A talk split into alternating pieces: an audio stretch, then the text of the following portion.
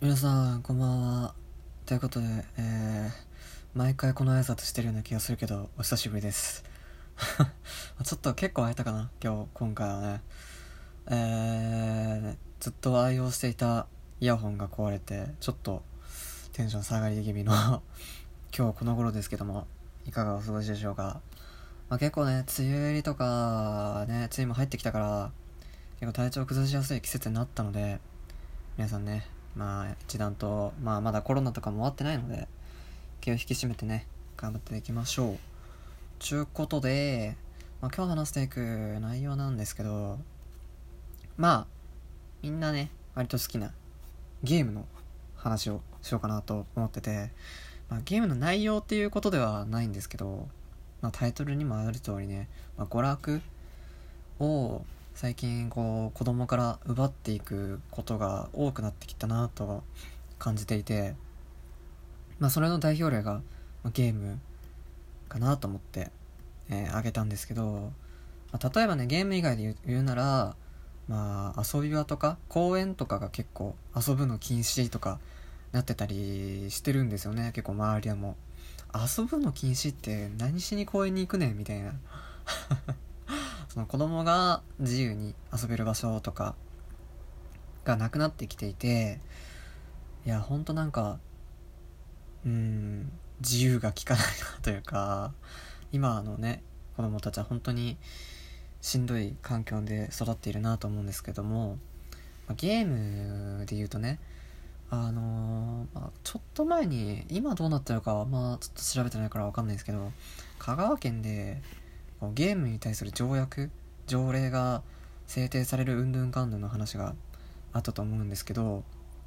まあその子供がゲーム依存症になってしまう可能性があるから、えー、まあ、ゲームをすることはなんか禁止するとか、まあ、10時までとか制限するとかだったかな。っていう条例が出されててまあそれについて賛否両論いろいろあったんですけどまあ確かに、まあ言ってることはわかるんですよ。まあ確かにゲーム依存症になるのは本当良くないと思うので、ね、生活に支障をきたすので、まあダメなんですけど、まあ、だからといって全てを取り上げるのはちょっと違うかなと思ってるんですよ。っていうのも、まあ僕もね、こう、ここまで育ってきて、割とゲームから学ぶことって結構多かったんですよ。うん。割とだからそれこそ、まあ、僕はドラクエとか結構好きでやってたんですけどああいうストーリー性があるゲームとかは特にの、まあ、国語力というかね人の心を考えたりとか、まあ、道徳力かなどっちかっていうととかを結構教えてくれる要素の一つだと思っててやっぱこう何て言うんだろう。授業で道徳とかの授業とかがあると思うんですけどそういうのでなんかこう黙って話を聞くよりもこう自分がね、まあ、ゲームってやっぱ楽しいじゃないですか。やってるとね。だからこう自分が好きでやってて自然にこう道徳的感情が学べるコンテンツが、まあ、ゲームなのかなって。まあジャンルがいろいろあるんですけどね。と思うのでまあ一概に全てを取ってしまうとなんかうんまあなくても大丈夫は大丈夫だけどやっぱあった方がこう自分からこう学びに行けるというか、うん、楽しみながら学べるっていう機会があるからあの反対なんですよねやっぱそういうことに関して。なんか急に最近になって急にその子供の娯楽を奪っていく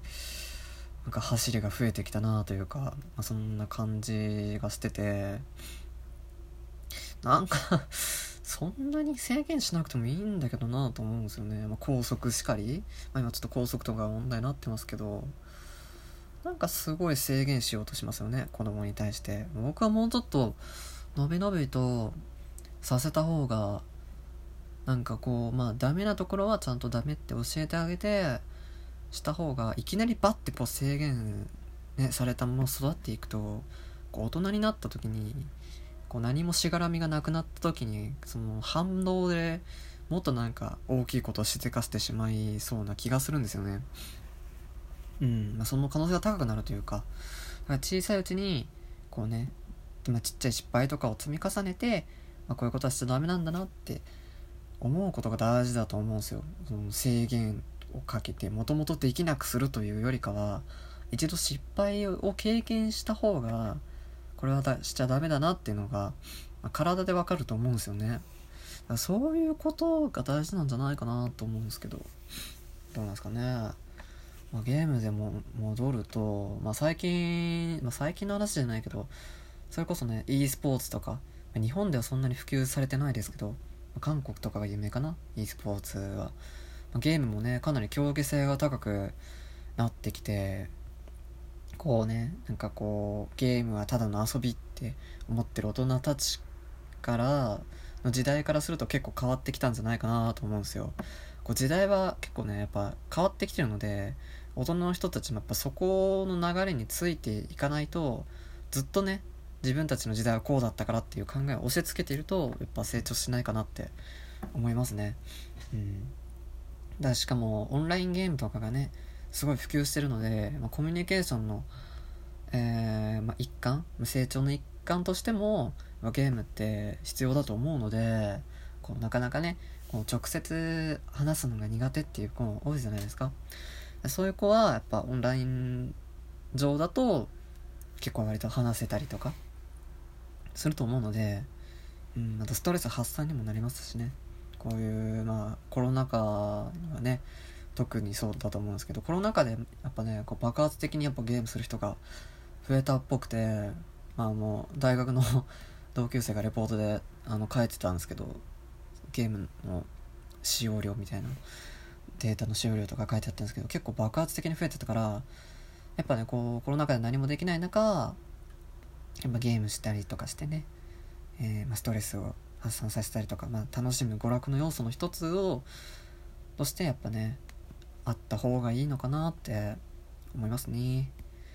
はいまあ本当あのゲームしたことない人とかやっぱ偏見とかでねまあただ遊んでるだけだろうと思うんですけど思うと思うんですけど実際やっぱそんなことなくてほんとね、映画見てるぐらいすごいストーリーとかあるんですよ。今も昔も。うん、特に最近はグラフィックが上がったりして、まあ、本当に泣けるゲームとかが多くて、いや、本当にね、一度やっぱね、経験してほしいね。うん、やっぱ、ゲームでいろんなことを学んできた経験がある人は、やっぱ、ゲームは禁止だっていうことにはなんないと思うんですよね。考えには。うん。だからちょっとね頭の固い大人が多いかなって思いますね、まあ、ゲームに限らず、まあ、娯楽とか、まあ、その場所とかをこう制限してる人たちはやっぱ、うん、考えが固いというかやっぱ自分の考えを押し切りたいのかなって感じますね。うん、まあ、なかなか子供の立場でねあの手を挙げて物言ってもなかなか聞いてもらえない国ですからね日本は特に。うん、聞いて、まあ、平等云々とか言ってますけど、実際そんなことないですからね、やっぱり。なかなか難しいところはありますね。最近何やってるかな、ゲーム。まあ、エーペックスがほとんどかな。エーペックスとか、そうだね。やっぱでも競技性が高くなってね、ほんと e スポーツも本当日本でもっと普及したら面白くなるんじゃないかなと思うんですけどね。結構ね、その大会とか見るんですよ、ゲームの。まあ、そんな頻繁に見てる方ではないですけど、APEX の大会とか、結構見るんですけど、やっぱ盛り上がりますね。ほんとスポーツ観戦してるみたいな感じで、ほんと熱くなるので、ね、偏見持たず接してくれればなと思います。e スポーツ側、主催者側みたいな意見みたいになっちゃったけど、まあそういうことなんですよ。うん。っていう話かな今日は。はい。まあだからもっとこう子供がね楽しくのびのびと遊べる環境をもっとね作っていけたらいいんじゃないかなと思うんですけどね。昔もやっぱ公園で遊ぶとか楽しかったですからね。僕が小学校とかまあまあ幼稚園とか幼稚園小学校の時かな。とかは本当学校だったら毎日公園でみんなで遊ぶとかそれこそドッジボールとかねやったりとかして遊んでたからやっぱそういう場所とか機会がなくなると思うと今の子供たちってど何して遊ぶんだろうなと思って。だからその公園とか制限するからなおさらゲームとかにね今ほら幼稚園とか小学校でもスマホとか持ってる子多いじゃないですか。だから余計そうやって YouTube とかにのめり込んでこうネット依存ネめっちゃ噛んだな今ごめん。ネット依存症とかにねなっちゃう原因だと思うんですよ。あと視力とかすぐに悪くなったりとかね。うん。結局ねこうそういうのを引き起こしてるのってやっぱり上の人たちだと思うんですよね。だって公園で遊ぼう